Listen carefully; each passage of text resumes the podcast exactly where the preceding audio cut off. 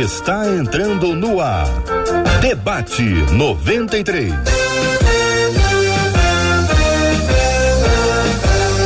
Realização 93 FM. Um oferecimento Pleno News. Notícias de verdade. Apresentação J.R. Vargas.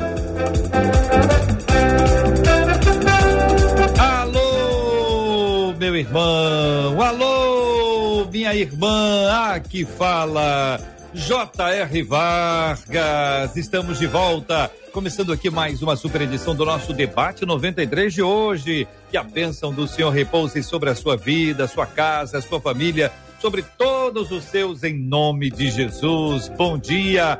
Marcela Bastos. Bom dia, J.R. Vargas. Bom dia aos nossos queridos ouvintes. Como é bom a gente começar mais um dia na certeza de que podemos descansar na poderosa mão do nosso Deus, descansar nessa presença que é inigualável. E é por isso que a gente sempre começa dando bom dia, com muita alegria para você que está nos acompanhando no nosso site, rádio93.com.br, seja por áudio, seja por vídeo, se for, for por vídeo, recebe aí o nosso tchauzinho, do mesmo jeito que a turma do Facebook também está nos acompanhando com imagem.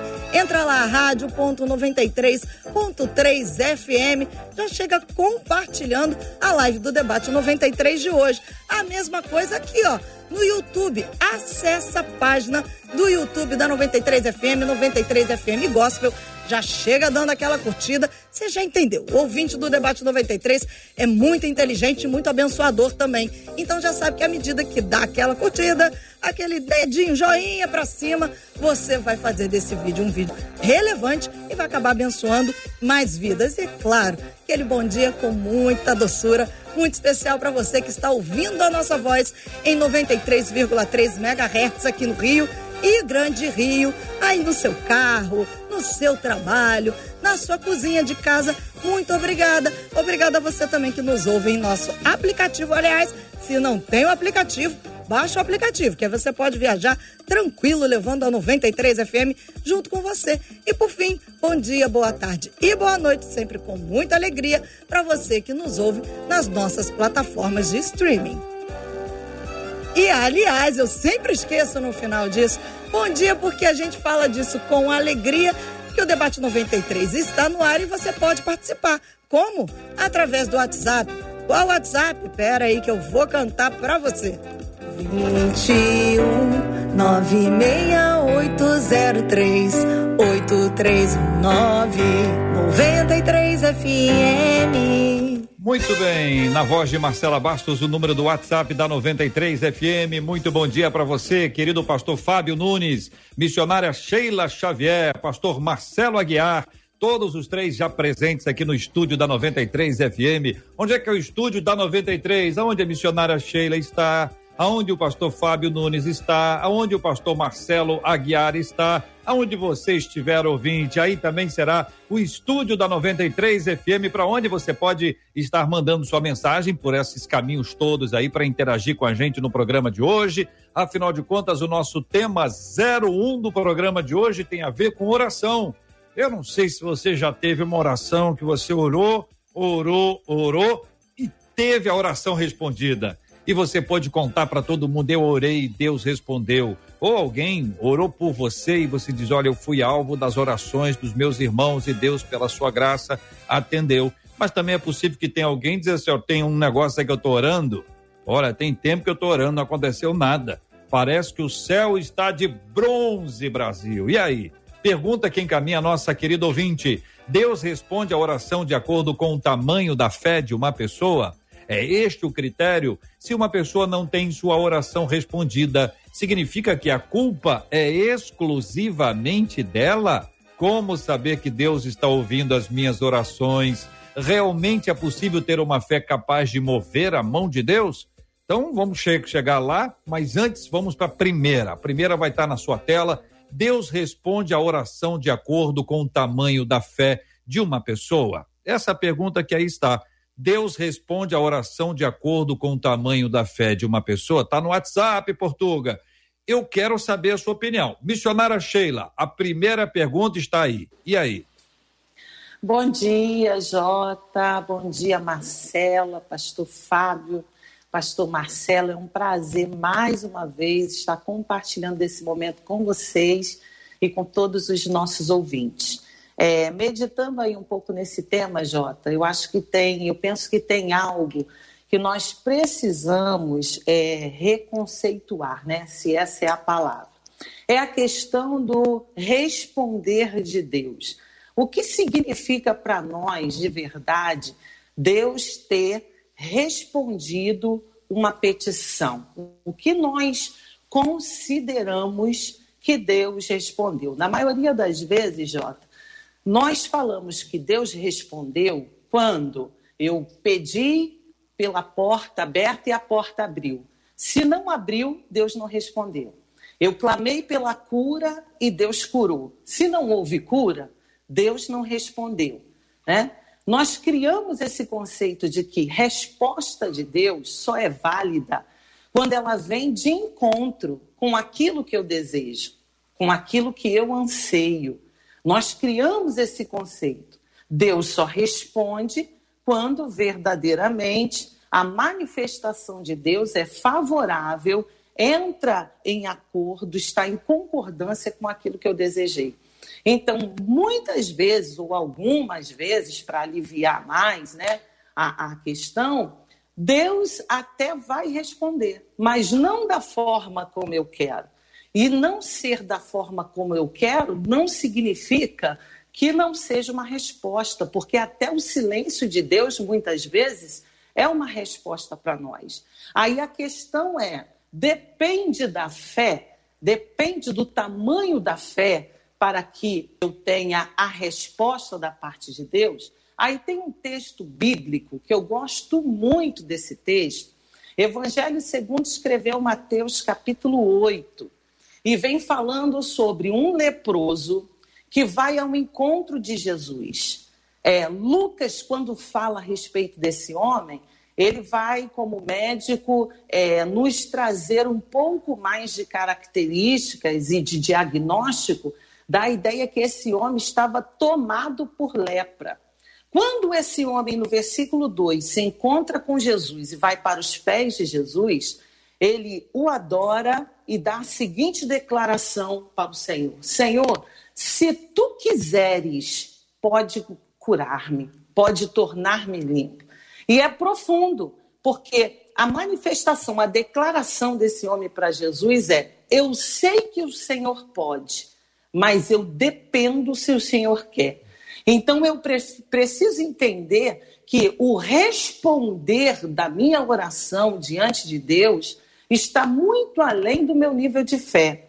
O primeiro ponto da resposta de Deus é a vontade de Deus, é o querer do Senhor. Porque eu sempre digo, Jota, que hum. Deus também tem vontade.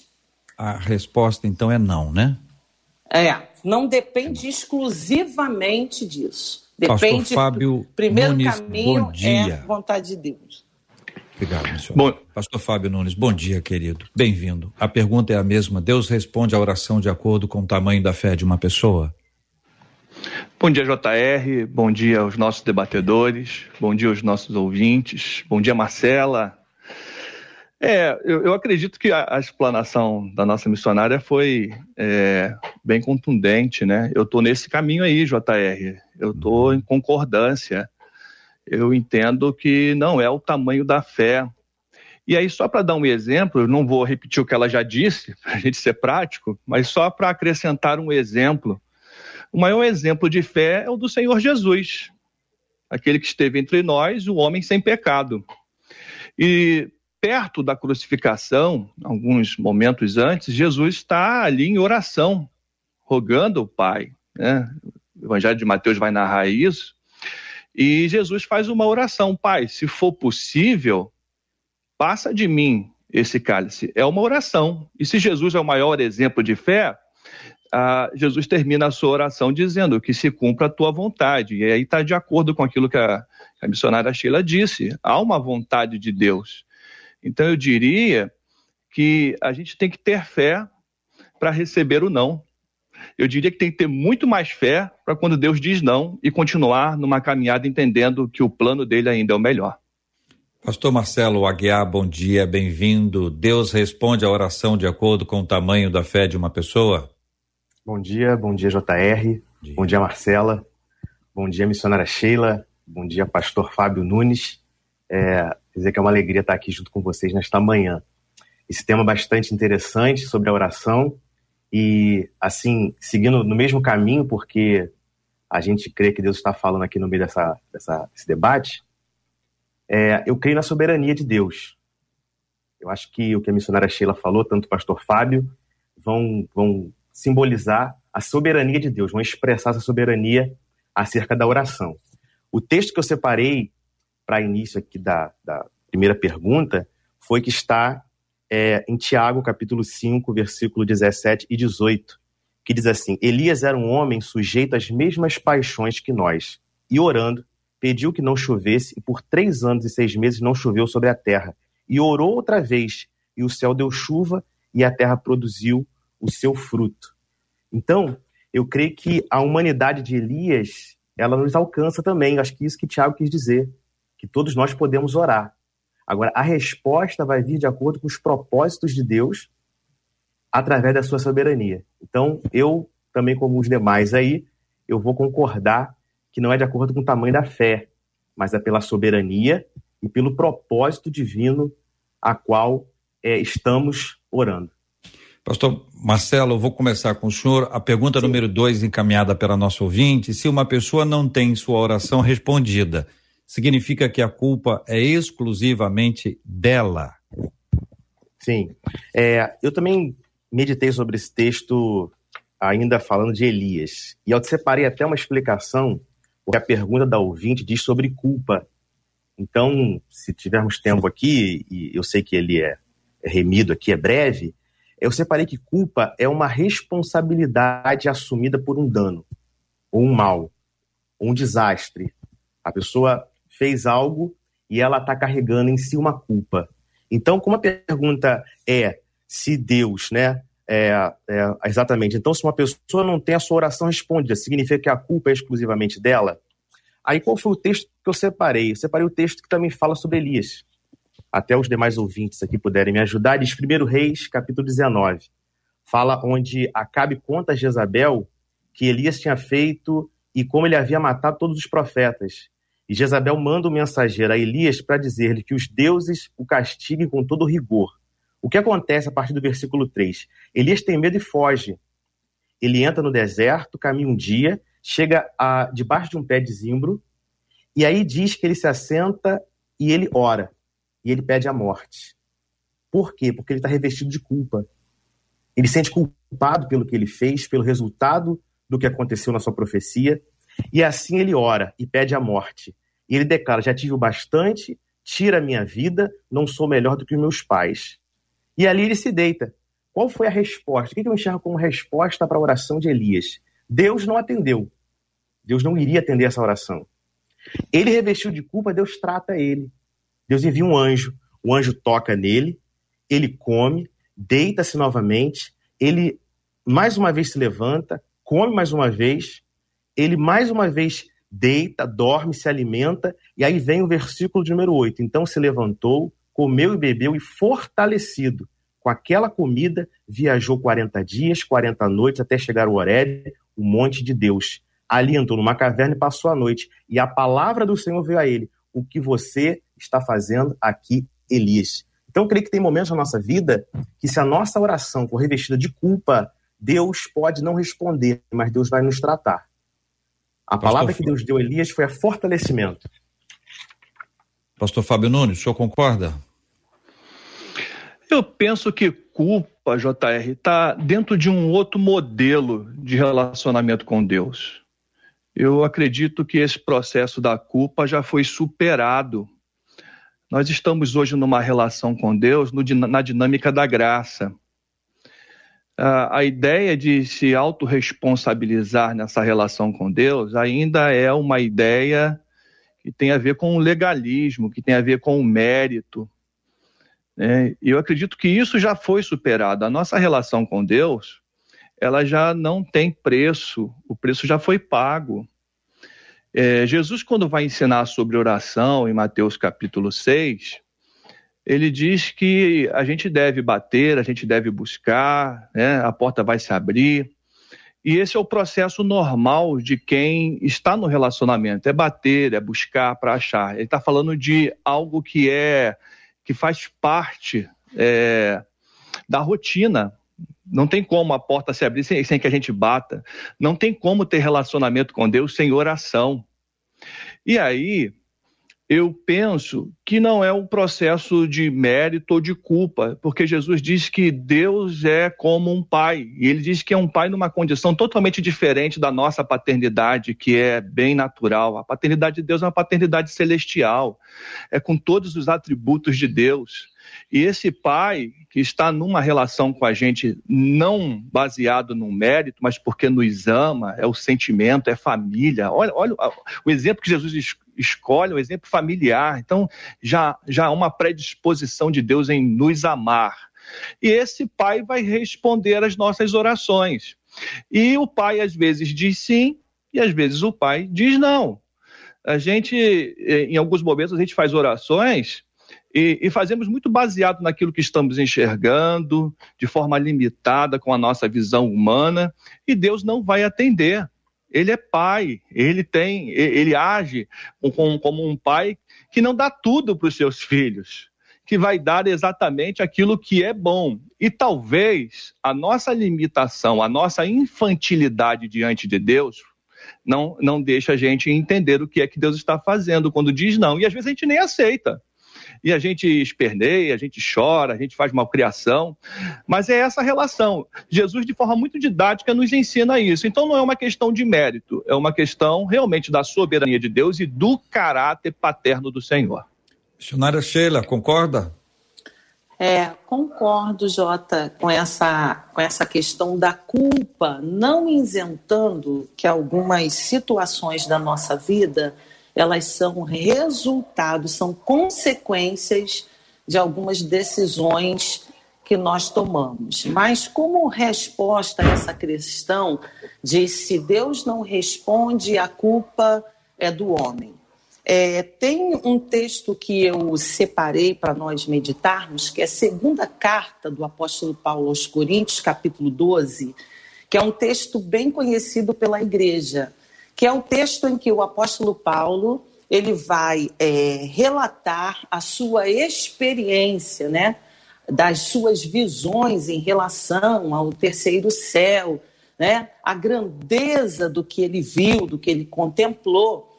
E em dado momento do texto, versículo 8, ele vai dizer que ele tinha algum problema e, e, e, e alguns, né, teólogos e intérpretes da Bíblia vão dizer que era é possível que fosse um problema de vista, um problema na visão, é uma das interpretações.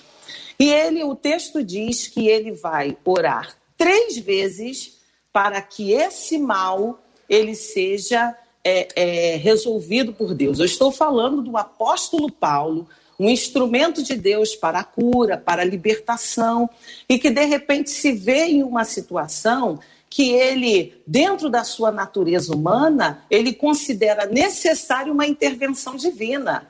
E ele ora com fé que o Senhor é poderoso para curá-lo, né, daquele mal, libertá-lo daquele mal. E ele vai ouvir de Deus simplesmente: "A minha graça te basta, porque o meu poder se aperfeiçoa na sua fraqueza". Se a gente for levar para o lado da culpa, que culpa ele tinha? Para que a sua oração não fosse respondida. Simplesmente, o próprio texto explica para que a minha soberba, minha altivez, para que eu não me exaltasse, para que meu pé continuasse no chão e o meu coração e a minha dependência em Deus, eu continuei com esse mal, não teve resposta.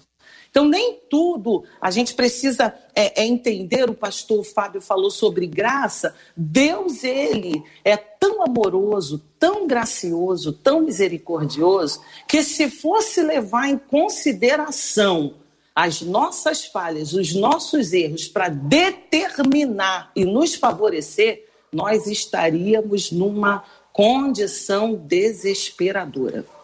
Então, a resposta é: se uma pessoa não tem sua oração respondida, significa que a culpa é exclusivamente dela? A resposta é não. É isso, igreja? Entrei na mesma linha de. tinha separado o mesmo texto que a missionária Sheila. Separei o segundo texto que eu separei foi exatamente esse.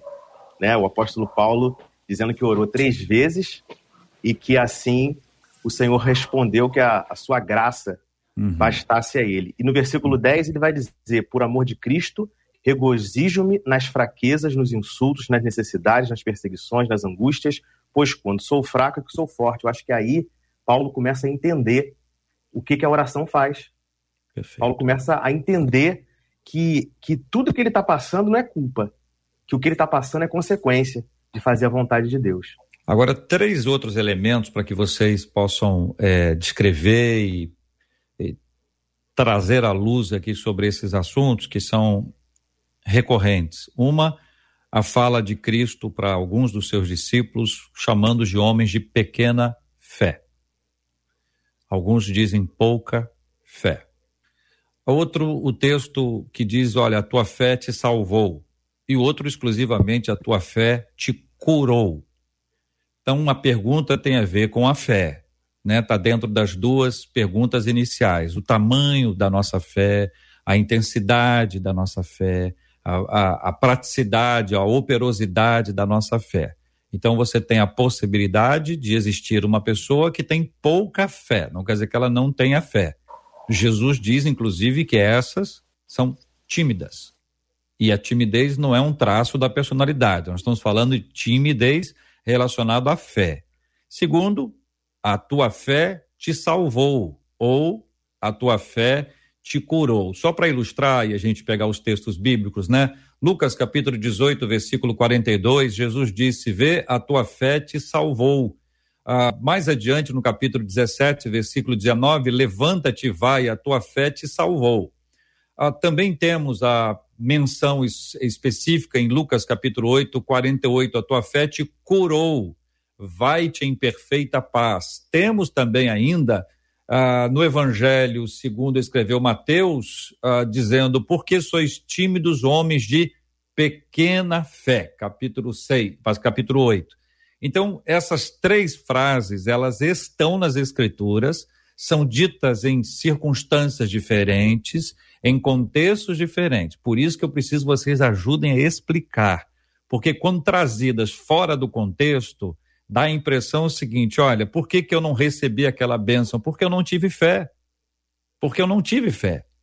Ou porque a minha fé foi uma fé, foi uma fé pequena, maior foi a minha timidez. Então, existem circunstâncias em que as pessoas dizem para outras: alguém vai orar, recebe a oração, não é curada, já estava ruim, já estava ruim. Aí foi lá e a pessoa disse: Olha, você não foi curada porque faltou fé a você. E deixa a pessoa agora com outro peso. Entretanto, se a Bíblia diz que tem gente que foi, que foi curada em razão da sua fé, salva em razão da, da sua fé, e que os discípulos foram tímidos, eu trago as duas coisas: a fala bíblica, a fala das pessoas pedindo a vocês, ajudem a gente, nos coloquem dentro do contexto para que ninguém possa manipular o texto bíblico e nos levar à confusão.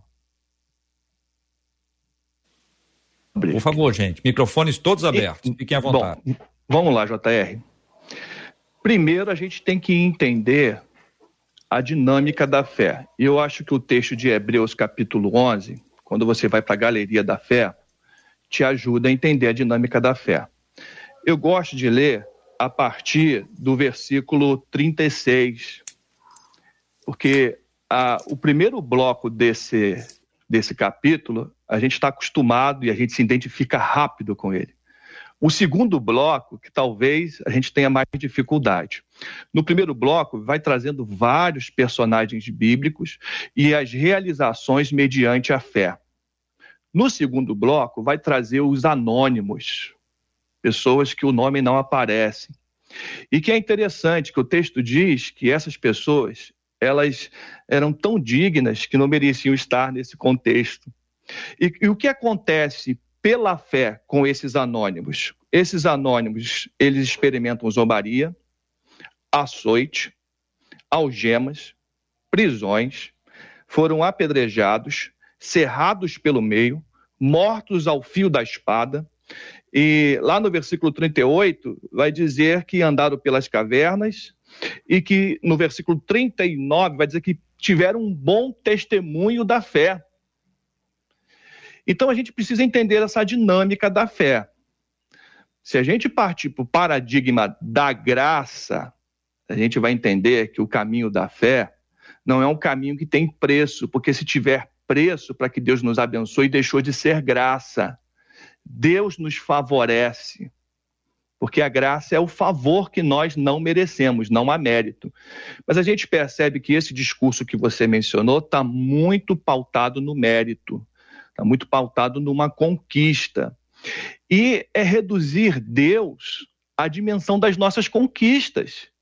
Deus, Deus não depende da gente, Deus não depende da nossa fé para agir.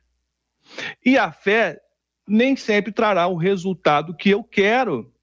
A fé nos capacita até viver quando enfrentamos a espada. Então, primeira coisa é entender essa possibilidade. A fé é a dinâmica da vida como ela é, a realidade. Acontece coisas extraordinárias, maravilhosas, mas também acontece coisas terríveis. Pastor é o que o Fábio, texto de Hebreus. Sim. Para não ter dúvida, é, alguém, alguém orou pela cura de alguém. Certo? Se ela tivesse fé, se ela tivesse vivenciado a fé, a pessoa teria sido curada independentemente da fé desta pessoa, a enferma teria sido curada. Qual das duas frases está mais de acordo com o que o senhor pensa? Então, eu, eu, eu penso o seguinte: sem fé, é, aí vem a segunda parte. Primeiro eu dei a dinâmica da fé. E a segunda parte é: sem fé é impossível agradar a Deus. Não existe um caminho com Deus que não seja pela fé. E quando Jesus ele exalta o caminho da fé, ele está falando daquilo que é a normalidade, é a tua fé, é essa caminhada da fé. Sem fé, a gente não vai vivenciar é, os milagres, o extraordinário, e sem fé também não vamos passar as coisas terríveis da vida.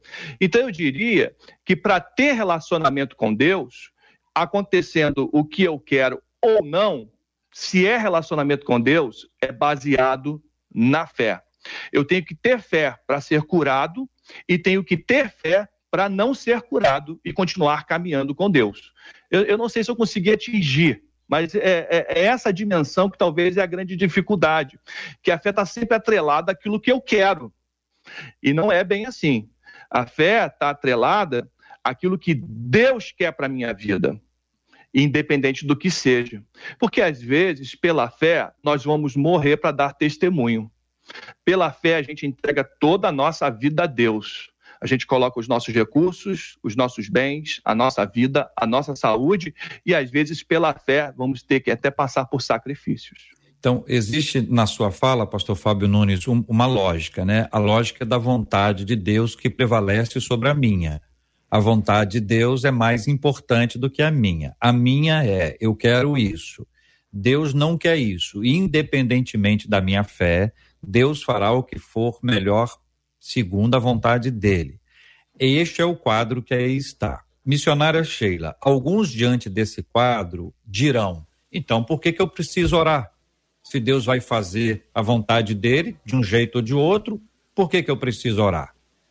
missionária, é uma provocação necessária para a gente responder diante daquilo que a gente escuta aqui todos os dias. Vocês entendem? Vocês entendem que a, a proposta minha aqui, digo isso para vocês três, para os ouvintes, é que existem falas nesse sentido. Eu falo uma coisa aqui, os ouvintes dizem, eu já ouvi isso, eu já ouvi isso, já ouvi... por quê? Porque é essa a realidade da vida de muita gente. Então a pessoa diz, ah, então se Deus já sabe o que vai acontecer, se o melhor é, é, é a vontade dele, por que, que eu preciso orar? Então, esse é, um, é, um, é uma perspectiva de, de religiosidade fundamentada no resultado, não tem a ver com relacionamento. Entende? Esta fé, esta, esta declaração de fé, Ela é uma fé baseada no resultado e não no relacionamento. E o pastor Fábio disse que a nossa fé é fundamentada num relacionamento com Deus e não no resultado fi, fi, final, naquela linha de baixo, né, do, do relatório. E aí, missionária Sheila? É, nós, na verdade, na nossa limitação, Jota, nós não temos muitas vezes a dimensão da vontade de Deus, tá? Nós conhecemos a nossa vontade, os nossos desejos, os nossos propósitos. E na maioria das vezes nós não temos a dimensão plena da vontade do Senhor. E é por isso que nós oramos. Porque na nossa limitação, na maioria das vezes, diante daquilo que nos aflige, que nos perturba, né? que nos incomoda, nós levamos até Deus esse desconforto, esse desafio, essa enfermidade, essa necessidade, porque nós conhecemos o poder de Deus para reverter o quadro. E por que, que a gente ora? A gente ora justamente porque nós não temos dimensão de qual é o propósito de Deus dentro daquela situação. Então eu preciso orar eu preciso me colocar diante do Senhor e apresentar diante dele a minha necessidade, claro, confiando que ele pode entrar, mas também sujeito a uma resposta negativa da parte dele. Então, há uma necessidade de oração. Eu entendi a sua, o questionamento dos ouvintes, né, seu e dos ouvintes, que era o seguinte: então, para que, que eu preciso orar? Você precisa orar, meu irmão, porque você não tem a dimensão plena de vontade de Deus a respeito desse negócio. E como você crê que ele pode intervir, o seu papel, a sua responsabilidade, né, é se colocar como servo de Deus que confia na boa vontade do Senhor. Eu trago como exemplo, Jota, para isso, um texto assim que, que mexe bastante comigo, que é justamente o texto do rei, segundo livro dos reis, capítulo 20, que fala sobre o rei Ezequias, que recebe uma palavra que ele deveria arrumar a sua casa, porque certamente morrerá e não viverá. O profeta Isaías leva essa mensagem de Deus para Ezequias. E quando o profeta sai da sala, esse homem vira o rosto para a parede e começa a conversar com Deus. Ele conversa com o Senhor. Senhor, lembra-te que andei diante de ti com interesse de coração. Ele chora, ele se humilha. Enquanto ele está ali se humilhando, Deus se compadece, tem misericórdia, aceita aquele quebrantamento diante é, é, da determinação de morte. Então a palavra de Deus diz ao profeta: volta lá e diz a ele que eu ouvi a sua oração. E eu acrescento mais 15 anos de vida para ele. Então você percebe que nós não temos a dimensão da vontade e algumas vezes não temos nem a dimensão do quanto nós somos amados e do efeito da misericórdia de Deus sobre nós. Então, independente do que ele faça, eu preciso apresentar as minhas demandas diante do Deus Todo-Poderoso. Uma pergunta dentro do parênteses, tá bom, missionário? Sim. Está dentro do parênteses. No episódio que envolve Ezequias uhum. e o profeta Isaías, Deus foi surpreendido? Não. então ele já sabia. Nunca Tá Nunca é. Pastor Marcelo Aguiar, ouvindo o que o senhor ouviu até aqui, o senhor concorda, o senhor discorda, o senhor vai arrumar briga com todo mundo? O que, que o senhor pensa, hein, pastorzão? Olha, eu penso, JR, eu penso que, assim, parecido com a missionária Sheila, o que tem faltado às vezes na, na, na vida cristã, nos crentes, é a compreensão da vontade de Deus. É a compreensão. É, no caso aí, em, em tese, né, em tela, na verdade, é sobre a morte, a doença que não é curada, quando não sou respondido, não sou atendido. Porém, esse mesmo questionamento existe quando uma porta não se abre, quando não se passa num concurso, quando a porta está fechada e Deus não abriu a porta, ele não atendeu a oração. Então, o Evangelho de Lucas, ele vai colaborar também no capítulo 18, dizendo que Jesus, através de uma parábola, ele, ele nos recomendou que devemos sempre orar e nunca desfalecer. Então a preocupação de Deus é nos ensinar mais a orar do que a nos preocupar exatamente com a resposta, porque a resposta vai estar inserida na compreensão. É claro que nós vamos ter sempre, sempre, sempre um crente, um cristão, final de um culto, num gabinete pastoral, perguntando por que, que a minha oração não foi atendida. E aí Jesus abriu a parábola dizendo acerca do juiz iníquo, que havia um homem que não temia a Deus, porém havia uma mulher que insistiu, e de tanto insistir, ela foi atendida. Mas essa mulher poderia não ter sido atendida. Então, a partir da compreensão. Eu creio nisso. Muito bem. Aí eu pergunto a vocês, Marcela, se se organize aí, perguntar a vocês o seguinte: vocês acham, vocês não acham que a gente corre um risco de, à medida que a gente dá mais ênfase àquilo que Deus faz e não a respeito de quem Ele é, criar uma comunidade que fica à espera de resultado e não de relacionamento? Vocês compreendem o que eu estou falando? Sim. Você diz: olha, Deus pode te dar isso, Ele pode te dar aquilo, pode, dar... pode escolher o quê? Pode escolher o quê? Cura, pode escolher casamento, pode escolher carro novo, pode escolher imóvel, pode escolher filhos, pode escolher o que você achar que tem sido oferecido, tá certo? Não quer dizer que Deus não dê, não quer dizer que Deus não faça, ok? Estou só perguntando a vocês essa ênfase. Quando a ênfase é naquilo que Deus pode dar, você não está criando uma comunidade utilitarista que fica ali na expectativa de receber alguma coisa, que se receber vai querer mais, porque é assim que a gente é, e se não receber, vai ficar bravo. E aí vai desigrejar, porque Deus não deu aquilo que eu, eu achei que ele tinha que me dar, porque você me ensinou isso.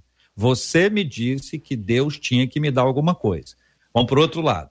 Quem Deus é? E aí eu aprendo a amar ao Senhor. Receber dele o que ele tem me dado. Cria no meu coração uma admiração pelo Senhor que me leva à adoração. Então eu sou constrangido pela grandiosidade de Deus, a majestade. Eu me sinto pequeno, pecador, e eu busco ao Senhor para estar na presença dele, porque não há nada mais importante do que estar na presença dele. E aí eu tenho duas orações. A primeira lá é: Senhor, eu quero isso, eu preciso disso, me dá isso. A segunda, para esse outro grupo, é: Senhor, tenha misericórdia de mim, ou para usar uma expressão bíblica, ser propício a mim, pecador. A pergunta está aí, queridos debatedores, fiquem à vontade. Então, JR, acaba entrando na, na pergunta anterior: por que, que eu oro? Por que, que eu oro? Eu oro porque não tem relacionamento sem oração. Não vai haver uma relação baseada em quem Deus é sem oração. É, assim como a gente quer estar sempre das, perto das pessoas que a gente ama, e relacionamento exige comunicação, com Deus vai ser a mesma coisa. Agora, quando a minha relação com a pessoa está baseada naquilo que ela pode me dar, nós corremos um sério risco. Não estou dizendo que você não tenha que orar pedindo, não estou dizendo que você não tenha que dizer para Deus, porque você ama a Deus, você confia em Deus, e aí você tem a necessidade de falar. Oração tem muito mais a ver com a nossa necessidade de expor, de colocar para fora, porque Deus sabe, mas eu tenho uma necessidade. Só vai ter entendimento de relacionamento quando eu digo Deus está apertado. Senhor, está difícil. E como isso nos faz bem. Mas quando aquilo que queremos se torna maior do que aquele que abençoa, por aquilo que ele é, quando a, a, aquilo, a, os bens se tornam o alvo e Deus se torna o meio para que eu alcance, nós corremos o sério risco de colocar as coisas no lugar de Deus e caminhar em nome de Deus em busca de pequenos ídolos. Pequenos ídolos, a gente vai colocando as coisas no lugar de Deus e às vezes nem se dá conta porque está vestido de um discurso de religiosidade está caracterizado com expressões da manifestação da fé, mas que na verdade é um movimento idólatra. Deus, ele é suficiente, ele precisa realmente estar em primeiro lugar e a minha relação precisa estar baseada em quem ele é. Você faz a pergunta, mas a gente precisa assim, atenção de spoiler, porque você já vai dando spoiler, JR.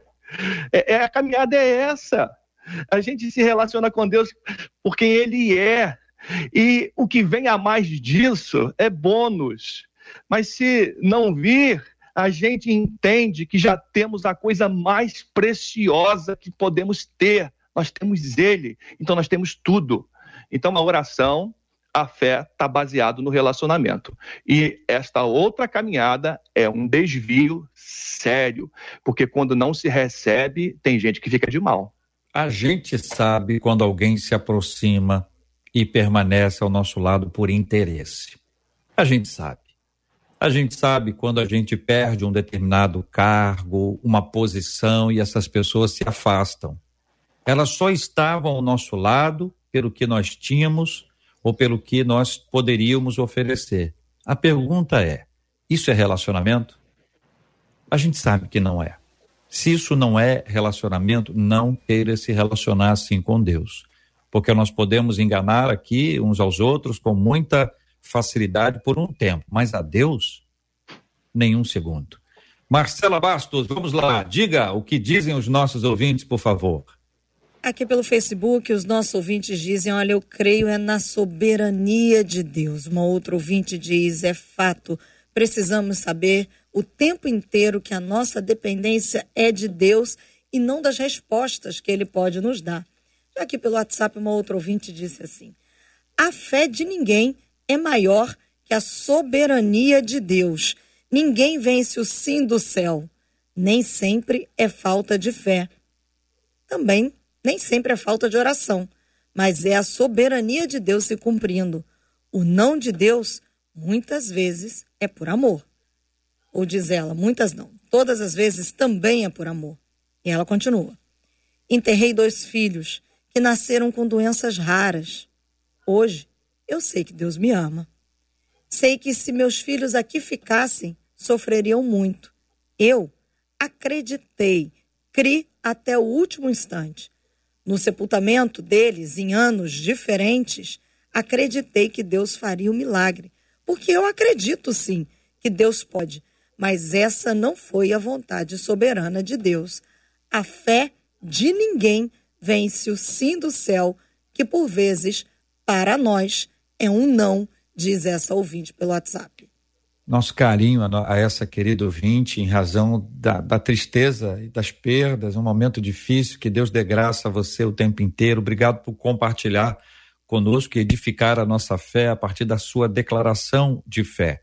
Está absolutamente claro para mim, pelo menos, que o relacionamento que essa nossa ouvinte tem com Deus é sólido, porque ele é um relacionamento provado, não é? E também não quer dizer que uma pessoa, numa hora de, de, de dor como essa, se ficar brava, se ficar é, é, bravo com, com Deus, isso não quer dizer que ela pense exatamente aquilo. Às vezes é um momento de, de desabafo, mas depois a pessoa volta ao equilíbrio. Então, louvado seja o nome do Senhor, porque sem Ele, minha gente, ele nos chamou para relacionamento, para uma caminhada com ele. Foi o que Jesus fez, tá? Desde o Éden, Adão e Eva, nosso Deus passeava, queria interagir o tempo inteiro. Ele chama a pessoa, conversa com as pessoas, interage com elas. Quando elas não escutam diretamente, ele chama o profeta, o profeta vai lá e fala. Então você tem todas as manifestações de Deus no Antigo Testamento e a partir do Novo, Jesus está ministrando a nossa vida. O que ele quer que a gente tenha com ele é um relacionamento. Ninguém melhor do que ele para saber do que a gente precisa.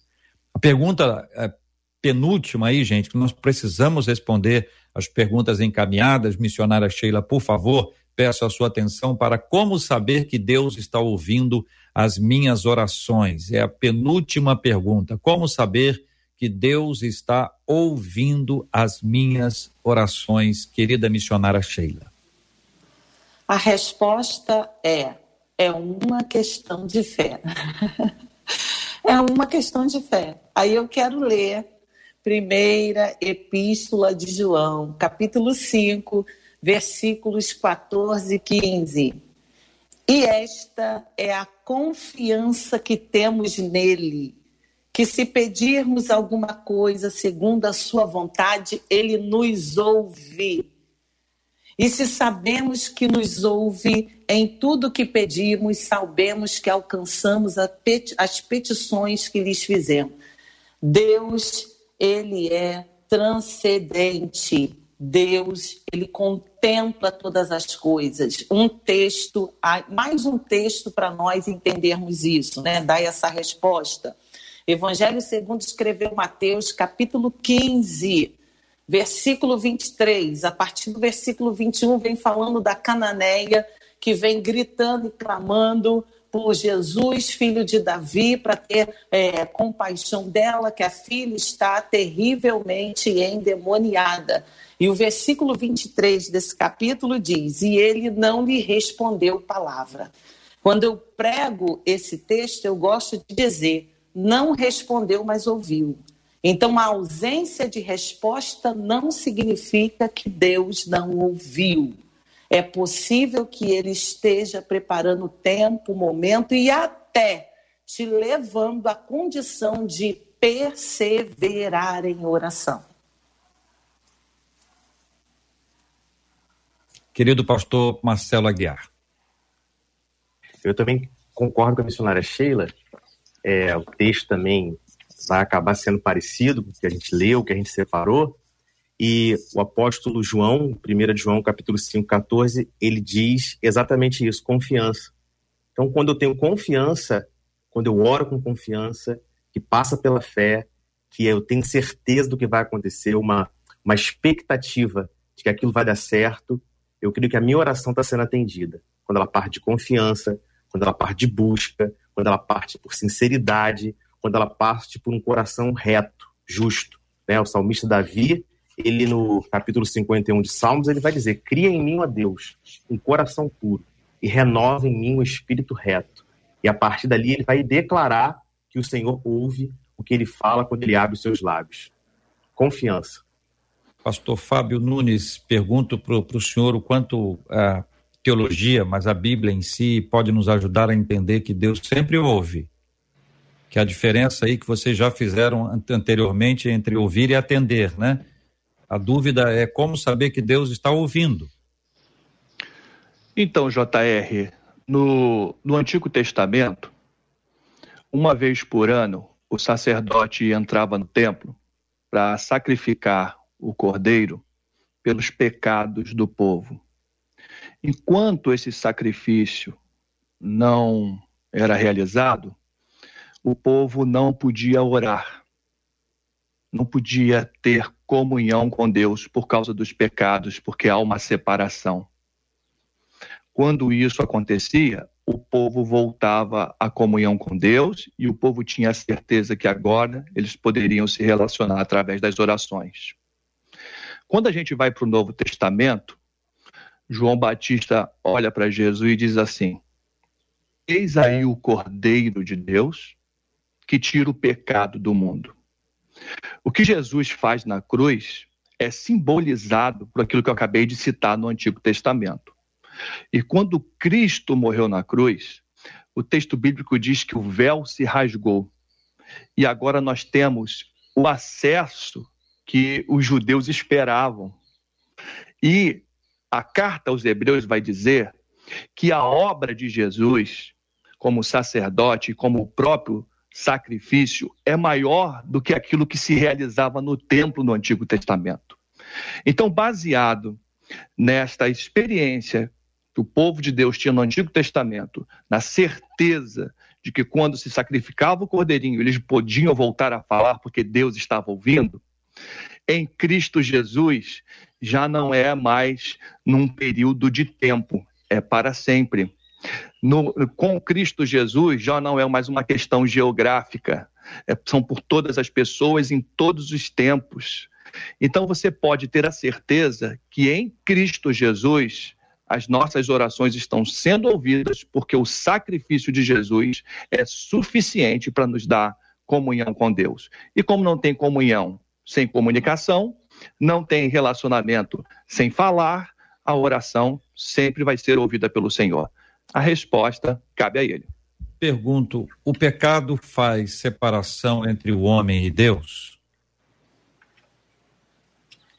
Faz. A Bíblia fala que o pecado ele ergue um muro de separação entre o homem e Deus. Né? Esse muro é suficiente para impedir que Deus ouça a minha voz? Aí a gente vai partir do princípio, JR, que Deus ele, ele deseja o coração puro, ele deseja as vestes limpas, que parte do princípio também que a pessoa estando em pecado, Deus não vai fazer um pecador prosperar. Então eu creio que tem que haver um sacrifício de purificação, que tem que haver perdão dos pecados e que a oração feita, como o pastor Fábio citou, feita no nome de Jesus, esses pecados já vão cair por terra e a oração será atendida. Concorda, pastor Fábio, missionária Sheila? Eu quero só acrescentar, JR, que é, o homem por si só, ele resolveu se afastar de Deus. Eu não coloco Deus limitado por nada, mas eu entendo que Deus, pela sua santidade, pela sua soberania e a sua sabedoria, é, por ser o Deus de amor e ser o Deus justo, há critérios. Só existe relacionamento com Deus profundo, salvífico em Cristo Jesus.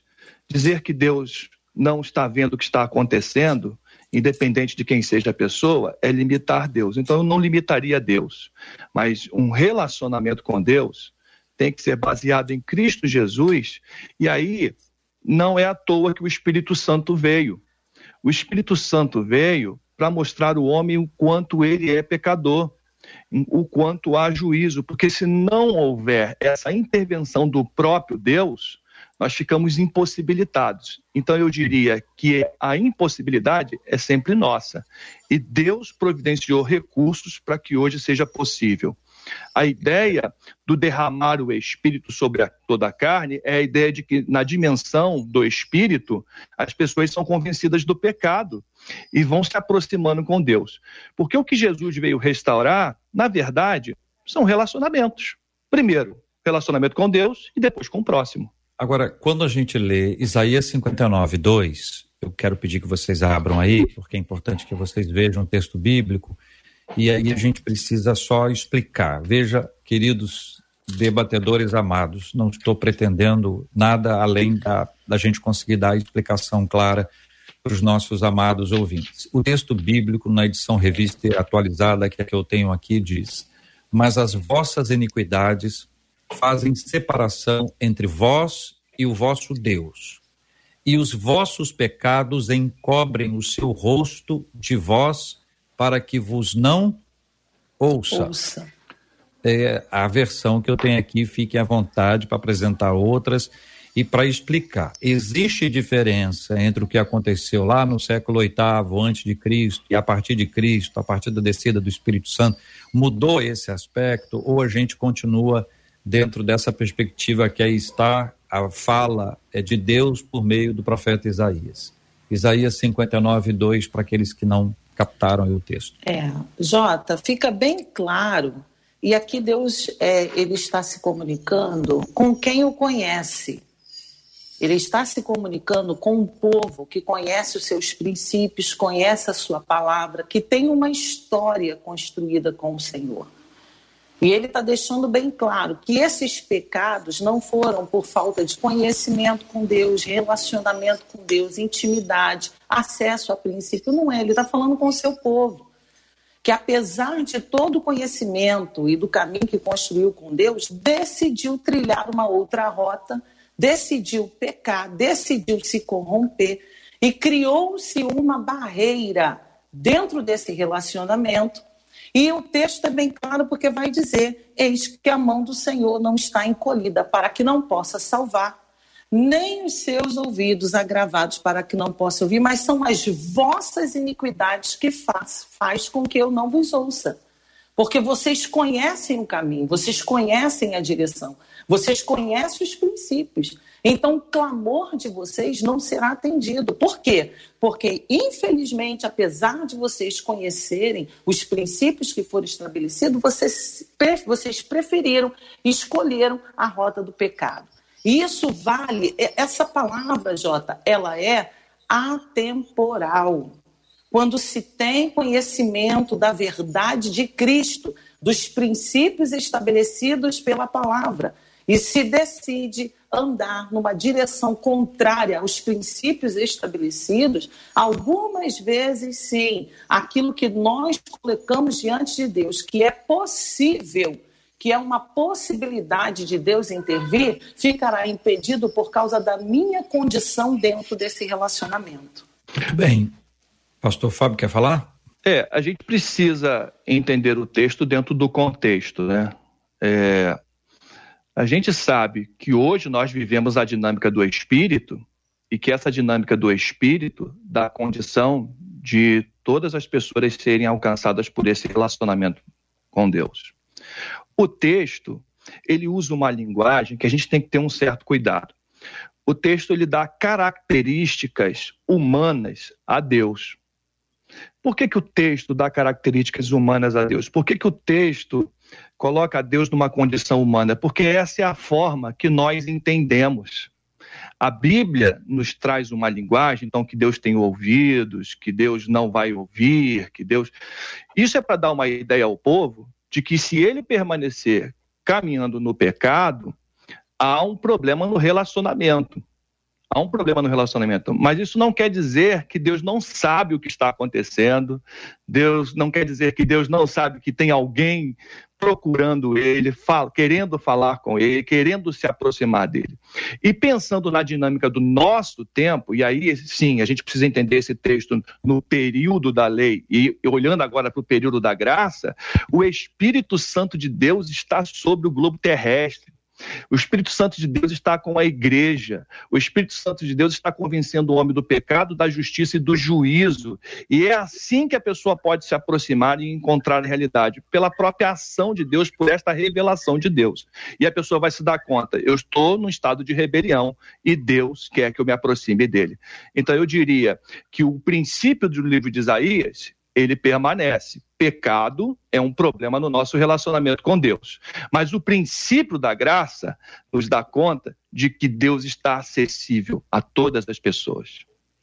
A última pergunta, minha gente, é: realmente é possível ter uma fé capaz de mover a mão de Deus? O silêncio para no ar. eu ia citar um versículo. É, é, eu entendo, Jota, que a oração ela mobiliza o mundo espiritual a favor, favorável, de forma favorável. Eu acredito no poder da oração, porque é, por meio da oração é, mesmo à distância, muitas vezes, daquele pelo qual nós estamos intercedendo, nós temos testemunho de livramento, nós temos testemunho de provisão, nós temos testemunho do cuidado de Deus, nós temos testemunho de armadilhas do adversário sendo desmontada. Então, a oração, ela mobiliza o mundo espiritual. A oração é tão importante, é um negócio tão sério, que Paulo vai dizer que nós não sabemos orar como convém e que o Espírito de Deus, com gemidos inexprimíveis, nos é, orienta e nos esclarece a vontade do Eterno e com gemidos inexprimíveis intercede por nós. Então, o clamor, a intercessão, ela é poderosa para intervir em muitas situações. Então, é possível, por exemplo, quando Jairo, Marcos, capítulo 5, eu tenho dois exemplos de pessoas que buscaram por uma intervenção divina e alcançaram por meio dessa busca. Uma é a mulher do fluxo, que determinou no coração, tinha fé, determinou: se eu tão somente tocar na orla das suas vestes eu serei curada. E ela caminhou nesse propósito e foi curada.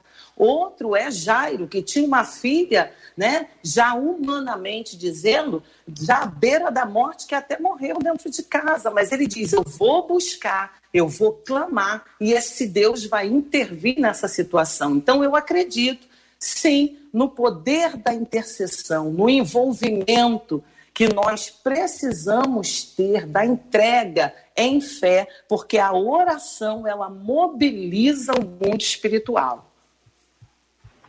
Eu também creio no poder da oração, mas eu creio que a dinâmica é outra. Aí eu vou apresentar uma outra forma de dinâmica, tá? Não vou, vou tentar ser o mais objetivo possível. Creio no poder da oração, mas creio que a dinâmica é outra. Eu creio que quando nós oramos, Deus nos coloca no sentido em que Ele está se movendo.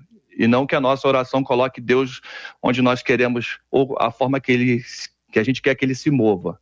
Eu não creio que tem um tipo de oração que faça Deus sair da vontade dele e entrar na nossa. Não creio. Eu até creio que os exemplos que a Bíblia dá, que dá essa ideia de que orou e aconteceu, ainda assim só aconteceu porque passou pelo crivo da vontade de Deus e Deus não se surpreende, já foi dito isso aqui. Então a minha resposta é não. Não existe uma forma que a gente vai é, conduzir Deus. Eu creio que a oração nos faz ser conduzidos por Ele. O texto que eu ia citar é, está em João, capítulo 15, versículo 7. Se vós estiverdes em mim e as minhas palavras estiverem em vós, tudo quanto pedirdes alcançareis. E para complementar, eu falo da fé do oficial romano que, sendo um centurião, dirigiu-se até o Senhor Jesus e pediu pelo seu servo: Senhor, meu servo está em casa paralítico, em terrível sofrimento. Jesus lhe disse: Eu irei curá-lo. Aquele homem ali diz: Senhor, não mereço receber debaixo do meu teto, mas diz apenas uma palavra e o meu servo será curado. Então aquele homem fala com o Senhor e diz que a fé daquele homem admirou o Senhor Jesus. Digo a vocês a verdade, não encontrei em Israel ninguém com tamanha fé. Então, eu creio numa fé, num tipo de fé que consegue mover a mão de Deus quando a minha fé está alinhada com a vontade do Senhor. Essa é minha minha opinião. Posso ler ainda um texto, Jota? Marcela que resolve, missionária. Pode, rapidinho, missionária, que já sou meio Rapidinho. Jeremias 31, 20, para fechar. Não é Efraim para mim um filho precioso, uma criança das minhas delícias? Porque depois que falo contra ele, ainda me lembro dele solicitamente. Por isso, se comove por ele o meu coração. Deveras me compadecerei dele, diz o Senhor. Amor de pai. JR. Rapidinho, pastor Fábio, muito rápido. Você me traz uma, uma, uma proposta dessa no final. tudo, tudo acontece dentro da vontade de Deus.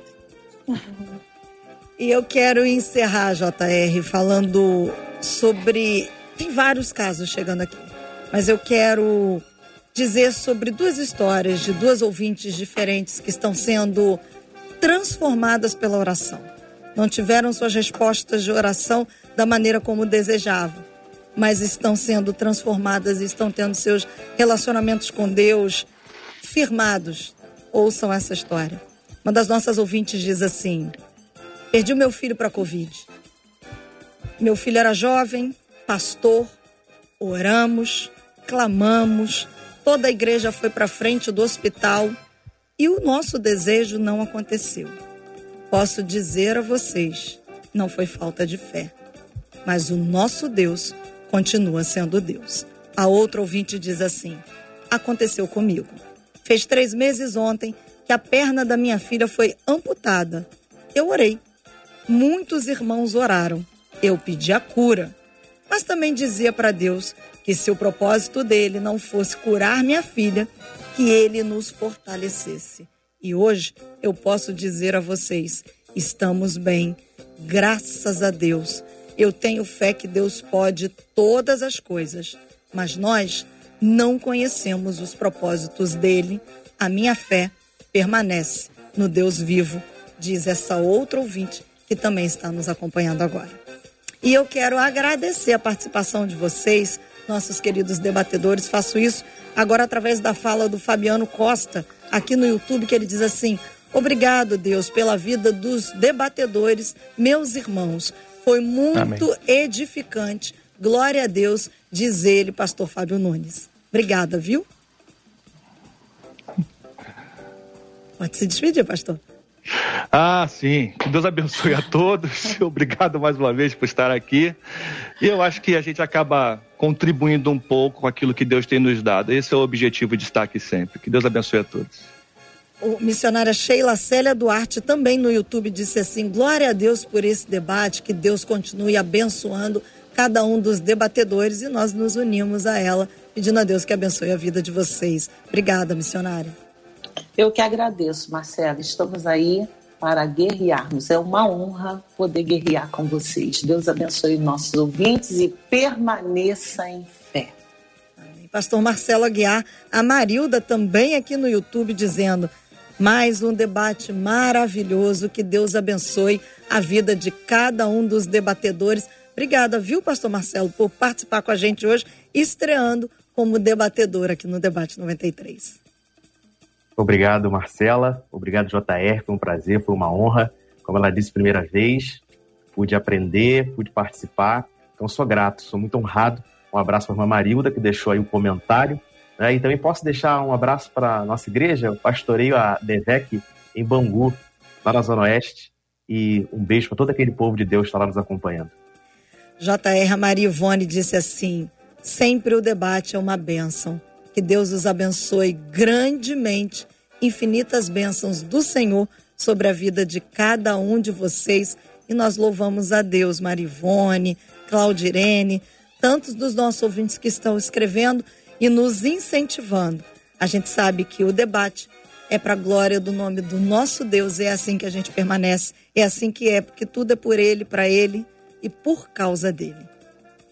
Marivone, Claudirene, que Deus abençoe as irmãs e a todos os irmãos e demais irmãs que conosco se unem para juntos fazermos o programa. Ele é feito por todos nós e é feito por todos nós para a glória de Deus. Nós vamos orar com a missionária Sheila, apresentando tudo que nós conversamos diante de Deus em oração, lembrando com muito carinho Uh, temos orado diariamente pela cura dos enfermos e também pelo consolo aos corações enlutados.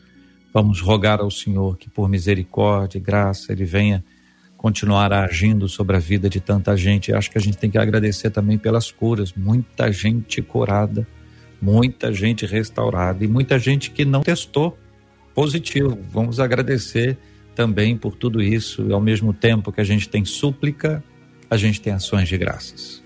Amém. Oremos ao Senhor essa manhã. Bendito Deus, nós entramos em tua presença em gratidão, em louvor ao teu nome, em fé. Confiamos, cremos em quem tu és, ó Deus. Obrigada por essa manhã, por esse encontro. E eu clamo a ti juntamente com os teus filhos que haja uma renovação uma fundamentação de fé, da fé verdadeira no coração do seu povo. Que aquele que estava oscilante seja renovado em fé este dia, fortalecido. Pai, que a tua graça seja derramada sobre a vida daquele que está enfrentando adversidades e não vê uma saída, mas que Eu ainda quero clamar pelos enfermos, Senhor, porque tu és um Deus curador e, segundo a sua vontade, tu é poderoso para curar, reverter quadros de condenação. Tu pode mudar o dos médicos ainda esse dia. Tu pode entrar com cura, ó Deus e clamar a Ti também pelos enlutados, por aqueles, Senhor, que tiveram que se despedir dos seus entes queridos. Senhor, tenha misericórdia, console os corações. Eu ainda te peço, ajuda o pai de família que precisa sustentar a sua casa. Ajuda, Senhor, essa mulher que precisa enfrentar as adversidades desse tempo e permanecer firme, deseja permanecer firme na sua presença que haja renovo de esperança em ti, que haja renovo de fé, Senhor. Aleluia, na sua pessoa bendita e no seu amor. E quero te agradecer, ó Deus, te agradecer por aqueles que foram alcançados por sua graça, por aqueles que viveram a cura, viveram a provisão, viveram a sua manifestação favorável ao desejo e à necessidade do teu povo. Muito obrigado. Nós terminamos esse esse momento, esse debate dizendo e declarando em fé que nós confiamos na tua vontade, que é boa, é perfeita e é agradável. Obrigada, Deus. Continua conosco, se manifestando e nos aperfeiçoando a cada dia até o nosso encontro contigo. Nós te agradecemos em nome de Jesus. Amém. Amém. Deus te abençoe. Você acabou de ouvir Debate 93.